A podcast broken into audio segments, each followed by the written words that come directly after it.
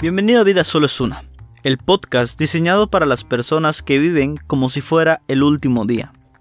Mi nombre es Elia Alejandro y en los próximos minutos te hablaré de temas de la vida cotidiana tal y como deben ser contados, sin filtros, mostrándote las dos o más caras de la moneda que pueden presentar las diversas situaciones. Advertencia, no prometo decirte cómo vivir tu vida, pero sí puedo darte algunas herramientas para el viaje. Abróchate bien esos cinturones. Comenzamos. El gigante egoísta.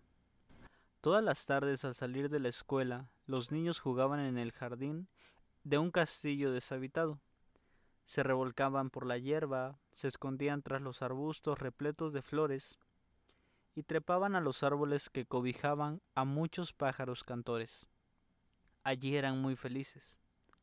Una tarde estaban jugando al escondite cuando oyeron una voz muy fuerte. ¿Qué hacéis en mi jardín? Temblando de miedo, los niños espiaban desde sus escondites, desde donde vieron a un gigante muy enfadado. Había decidido este volver a su casa después de vivir con su amigo el ogro durante siete años. He vuelto a mi castillo para poder tener un poco de paz y de tranquilidad, dijo con voz de trueno. No quiero oír a niños revoltosos, fuera de mi jardín, y que no se os ocurra volver aquí. Los niños huyeron lo más rápido que pudieron. Este jardín es mío y de nadie más, mascullaba el gigante. Me aseguraré de que nadie más lo use. Muy pronto lo tuvo rodeado de un muro muy alto lleno de pinchos. En la gran puerta de hierro que daba entrada al jardín del gigante, colgó un cartel que decía propiedad privada prohibido el paso. Todos los días los niños asomaban su rostro por entre las rejas de la verja para contemplar el jardín que tanto echaba de menos. Luego, tristes se alejaban para ir a jugar a un camino polvoriento. Cuando llegó el invierno, la nieve cubrió el suelo con una espesa capa blanca, y la escarcha pintó de plata los árboles. El viento del norte silbaba alrededor del castillo del gigante, y el granizo golpeaba a los cristales. ¿Cómo deseo que llegue la primavera? suspiró acurrucado junto al fuego. Por fin, la primavera llegó. La nieve y las escarchas desaparecieron y las flores tiñeron de colores la tierra. Los árboles se llenaron de brotes y los pájaros esparcieron sus canciones por los campos, excepto en el jardín del gigante. Allí la nieve y la escarcha seguían helados, las ramas desnudas de los árboles. La primavera no había querido venir a mi jardín, se lamentaba una y otra vez el gigante. Mi jardín es un desierto, triste y frío. Una mañana el gigante se quedó en cama, triste y abatido.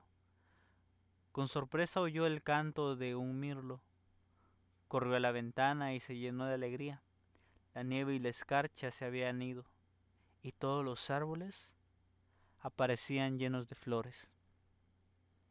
En cada árbol se hallaba subido un niño. Habían entrado al jardín por un agujero del muro, y la primavera los había seguido. Un solo niño no había conseguido subir a ningún árbol, y lloraba amargamente porque era demasiado pequeño y no llegaba ni siquiera a la rama más baja del árbol más pequeño. El gigante sintió compasión por el niño. Qué egoísta he sido. Ahora comprendo por qué la primavera no quería venir a mi jardín. Derribaré el muro y lo convertiré en un parque para que disfruten los niños. Pero antes debo ayudar a ese pequeño a subir al árbol. El gigante bajó las escaleras y entró a su jardín. Pero cuando los niños lo vieron se asustaron tanto que volvieron a escapar. Solo quedó el pequeño, que tenía los ojos llenos de lágrimas y no pudo ver acercarse al gigante. Mientras el invierno volvía al jardín, el gigante tomó al niño en brazos. No llores, murmuró con dulzura, colocando al pequeño en el árbol más próximo. De inmediato, el árbol se llenó de flores. El niño rodeó con sus brazos el cuello del gigante y lo besó. Cuando los demás niños comprobaron que el gigante se había vuelto bueno y amable, regresaron corriendo al jardín por el agujero del muro y la primavera entró con ellos. El gigante reía feliz y tomaba parte de sus juegos, que solo interrumpía para ir derribando el muro con su mazo.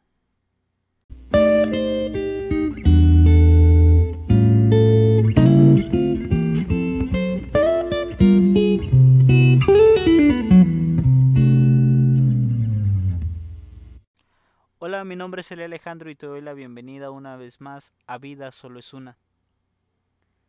El término egoísmo lo podemos definir como un principio de vida y propiedad moral que caracteriza al hombre desde el punto de vista de su actitud hacia la sociedad y hacia otros hombres. Se expresa en el hombre que se guía en su conducta tan solo por sus propios intereses, sin tener en cuenta los intereses de la sociedad o de las circunstancias forma de manifestación del individualismo. El egoísmo se caracteriza sobre todo las relaciones de propiedad privada. Como cualidad moral, el egoísmo se llega a valorar generalmente de un modo negativo en la historia de la conciencia moral de la humanidad.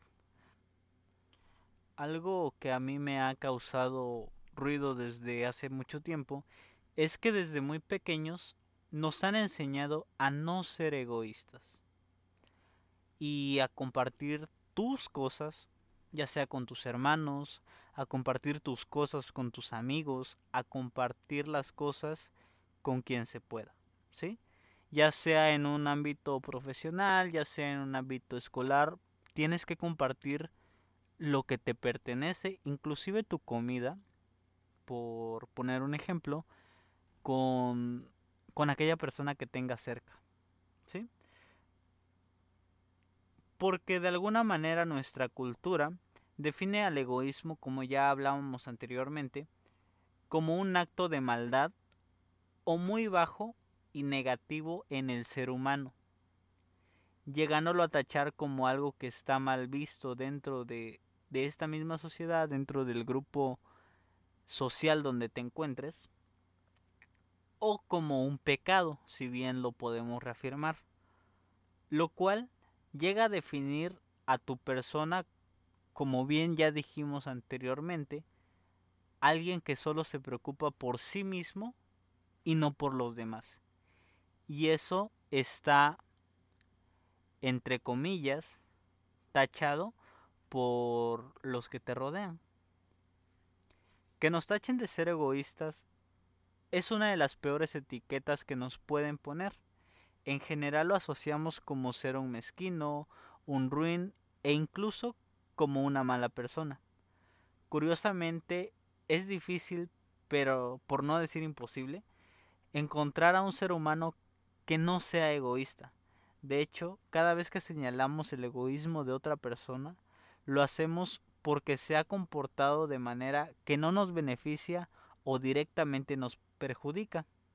Así, tachamos de egoísta a todos aquellos que piensan más en sus necesidades que en las nuestras. Ahora bien, ¿el egoísmo es algo bueno o es algo malo? Lo cierto es que ser egoístas no es ni bueno ni es malo, es necesario. Necesitamos pensar en nosotros mismos para poder sobrevivir física y emocionalmente, si así lo podemos llamar. Es más, que nos cueste de reconocer todo lo que hacemos en la vida lo hacemos por nosotros mismos. No lo estás haciendo ni por tu familia, no lo estás haciendo por tus hermanos, no lo estás haciendo por tu vecino, es por ti por más de que nos cueste llegar a aceptar o tener esa humildad de decir sí es para mí porque yo lo quiero, es, es algo muy difícil que, que aceptamos. Es aquí mismo donde yo pregunto, ¿por qué razón buscamos una pareja? ¿Por qué en algún momento decidimos ser padres? ¿Por qué cultivamos relaciones de amistad? ¿Por qué trabajamos? ¿Por qué nos ayudamos con los demás? Veamos al gigante del cuento como el personaje bueno antes de que este tenga su metamorfosis y se convierta en el amigo de todos los niños. Y a los niños veámoslos como los villanos en un principio. Te invito a que te pongas en los zapatos del gigante, ¿ok? Imagínate que te vas siete años de tu casa por diferentes razones, llámese en vacaciones, llámese asuntos de trabajo, llámese por pura comodidad. Y piensa, no sé, en lo peor que te haya pasado en el día y decides volver a tu casa. El cuento, eh, bueno, Oscar Wilde, que es el creador del, del cuento El gigante egoísta que te conté hace rato, creo que sí es el... Bueno, hay tantas versiones que ya, ya no se sabe cuál es la original. Pero el autor te dice, el gigante está regresando a su casa, hago énfasis en esto, en su casa, y la encuentra invadida por muchos niños jugando en su jardín. Imagínate que vas llegando a tu casa y la, y la encuentras invadida por niños. Ahí te, en el cuento te dice, están jugando. Están subiéndose a los árboles. Imagínate en tu colonia, en tu barrio, en el lugar donde te encuentres, a esos niños que tal vez sean tus vecinos, etcétera, qué sé yo, y están dentro de tu casa, dentro de tu jardín, ¿Y tú cómo te pondrías? Inciso A. ¿Te alegrarías y le comprarías dulce a todos los niños para que sigan jugando? O inciso B. ¿Te enojarías y los mandarías al carajo a todos para que te dejen solo?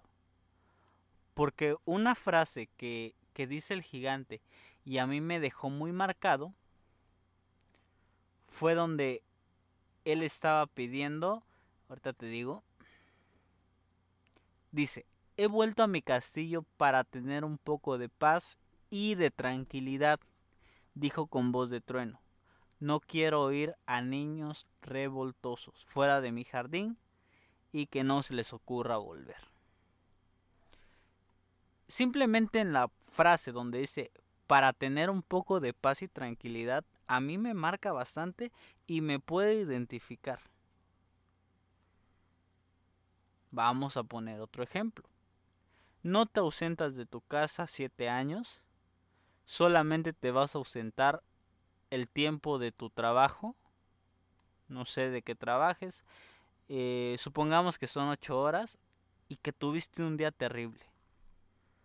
No sé, tal vez tu jefe te gritó, te mentó la madre o, o alguien más lo hizo y eso te, te, te hizo sentir mal. Y lo único que quieres es llegar a tu casa, darte un baño y recostarte. Y llegando a tu casa te encuentras con diferentes problemas, con más cosas que tienes que afrontar y tú solamente quieres un momento para ti.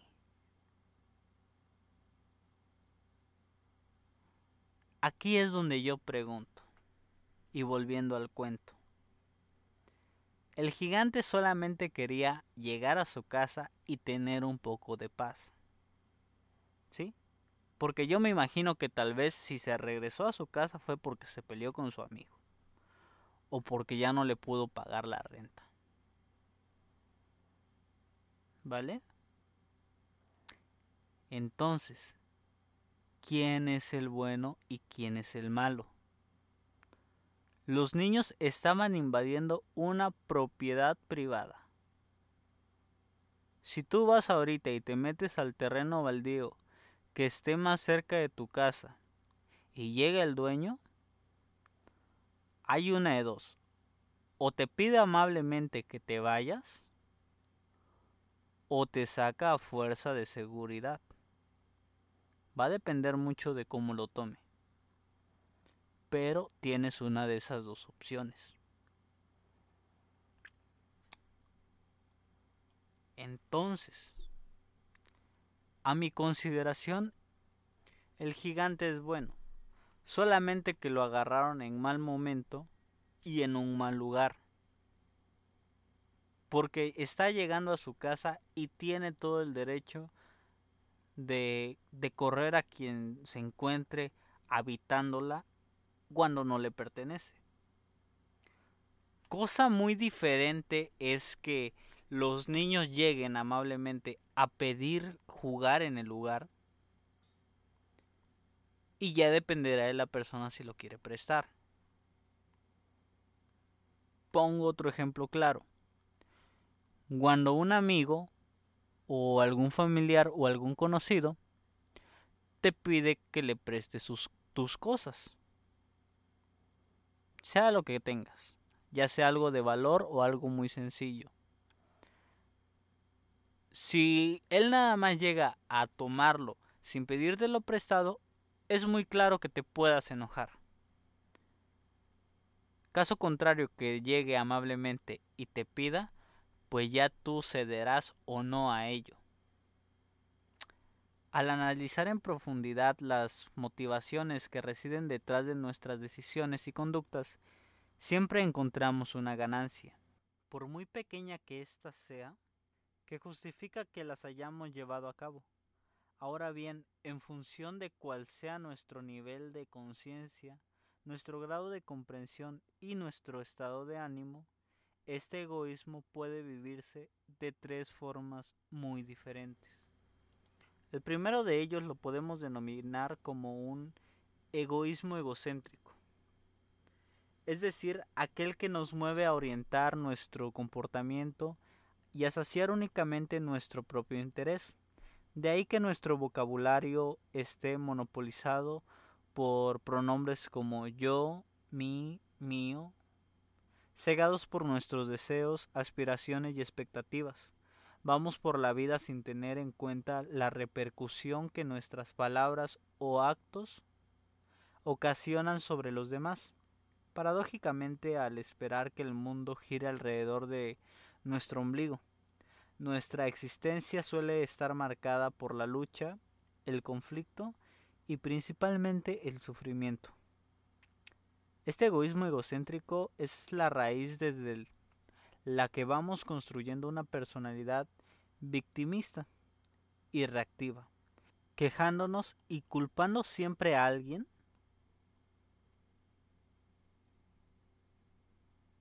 o a algo externo a nosotros cada vez que las cosas no salen como esperamos y pone de manifiesto nuestra permanente sensación de vacío e insatisfacción que nos lleva a buscar una forma obsesiva en fuentes de evasión y narcotización las 24 horas del día. Irónicamente, cuando más egocéntrica es nuestra visión del mundo, más tachamos de egoísta a los demás. ¿Cómo la ves? ¿Te identificas? El segundo es un egoísmo consciente. Para poder reconectar con nuestro bienestar perdido, necesitamos cultivar el denominado egoísmo consciente, es decir, aquel que nos va a permitir resolver nuestros conflictos internos por medio del autoconocimiento. Para llevar un estilo de vida saludable, es importante que podamos dedicarnos algo de tiempo cada día para darnos lo que necesitamos y preservar así nuestro equilibrio emocional. Y es que, ¿cómo podemos estar bien con otras personas si no sabemos estar a gusto con nosotros? ¿Cómo podemos dar tiempo a las personas cuando no nos podemos dar ni nuestros cinco minutos Milky Way? En este punto es cuando sentimos la necesidad de decir no a los demás. Y es que a menos que aprendamos a ser felices por nosotros mismos, difícilmente podremos ser cómplices de la felicidad de la gente que forma parte de nuestro entorno familiar, social y laboral. Por medio de este egoísmo consciente sanamos ya sea nuestra autoestima y fortalecemos la confianza en nosotros mismos, que es lo más importante para nuestro bienestar, hasta donde yo lo considero. Y por último, existe un egoísmo altruista. El egoísmo, el egoísmo consciente es el puente que nos permite evolucionar del egoísmo egocéntrico a un egoísmo altruista. Este deviene de forma natural cuando reconectamos con nuestra esencia. Entonces, dispuestos de todo lo que necesitamos para sentirnos completos, llenos y plenos por nosotros mismos, sabemos que estamos en contacto con nuestro yo verdadero cuando independientemente de cómo sean nuestras circunstancias externas a nivel interno, sentimos que todo está bien y que no nos falta nada. Bueno, una vez que ya te expliqué estas tres fases del, del egoísmo que es importante dentro del ser humano, existe una línea muy estrecha la cual hace una división entre el egoísmo y la egolatría. El título de este podcast es si realmente afectamos a la sociedad por ser egoístas. En conclusión a todo lo que ya te he dicho, yo creo que el egoísmo no nos llega a afectar como sociedad, pues es algo muy muy humano dentro de nosotros. Sin embargo, algo que sí nos puede llegar a afectar o te puede llegar a afectar en tu persona es la egolatría pues este concepto de egolatría hace una referencia a lo que ocurre cuando una persona adopta la manera de verse a sí misma con una admiración excesiva por el yo. Dicho de otro modo, la egolatría es una tendencia a valorarse a uno mismo de modo extremadamente positivo, por encima de lo que resultaría razonable y que no se limita a un solo ámbito de vida por ejemplo, el rendimiento laboral de uno mismo, sino en todo o en la mayoría, hasta un grado donde la persona ególatra llega a ser, vaya, intolerable para los demás, pues su tanta fascinación hacia sí mismo hace que, poniéndotelo en términos muy metafísicos, que el brillo o que la esencia de, la, de las demás personas se ve apagada por todo lo que él invade, por todo lo que esta persona diga sobre ella y, y tapar la, la posibilidad a los demás. Simplemente con solamente hablar de uno mismo es algo que, que termina aburriendo. De esa manera se puede ir representando la, egolatría. En términos médicos, psiquiátricos y psicológicos, la egolatría también se va derivando hacia un tipo de personalidad narcisista que ya después hablaremos con mayor profundidad de ello. Te pido por favor que después de todo esto que ya te he comentado, comienza a vivir y tómate el tiempo a ser un poco más egoísta. A aprender a decir no. Que inclusive hay una película, creo que es de Jim Carrey, no recuerdo bien el nombre, creo que se llama así señor, donde esta persona, no la recuerdo, ya tiene bastante que la vi, pero hasta donde recuerdo creo que el personaje que, que interpreta Jim Carrey es alguien que dice no para todo y se tiene que empezar a tiene que empezar a decir sí. Vaya, en referencia a esto mismo, eh, me vino a la mente rápido porque va al mismo concepto. El ser egoísta y el decir no a todo genera un conflicto con la sociedad que, que no es aceptado. Y tener que comenzar a decir como que pues tampoco es del todo agradable. En momentos es necesario darse el, el tiempo necesario para uno y, y decir no. O llevándolo a la vida personal, en ocasiones cuando nos piden que hagamos un favor, simplemente por quedar bien con la otra persona, aceptamos y decimos sí. Pero, ¿qué pasaría si decimos no? Muy probablemente no pase nada. Es tal vez en una sola ocasión que ocurrirá eso. O puede que temas decir no porque la otra persona se puede enojar. Que, que suele ser válido también. Pero al final de cuentas es a ti a quien te puede perjudicar o no en esa situación. Entonces, tómate un momento para ser egoísta, para darte un tiempo para ti, de la forma en que tú quieras. No sé, tal vez en este momento que estás escuchando el podcast, estás dando este tiempo, eh, más tarde o mañana o cuando gustes, el tomarte un café solo, el poder leer un libro solo, el poner un disco y escucharlo solo, darte ese momento tal vez sea muy gratificante y beneficioso para tu persona, para poderte encontrar contigo mismo, con tu, con tu verdadero yo. Y, y aprendamos a ser un poco más egoístas, a, no tomarlo con el concepto de que es algo que, que perjudica a la sociedad o que te hace ver mal ante la sociedad, sino todo lo contrario, que te ayuda a construir como persona. Mi nombre es Elia Alejandro y te doy las gracias por haberme escuchado una vez más. Te pido por favor que compartas este podcast con tus amigos, familiares y todas aquellas personas que también necesiten de un mensaje como este. No olvides seguirnos en nuestras redes sociales.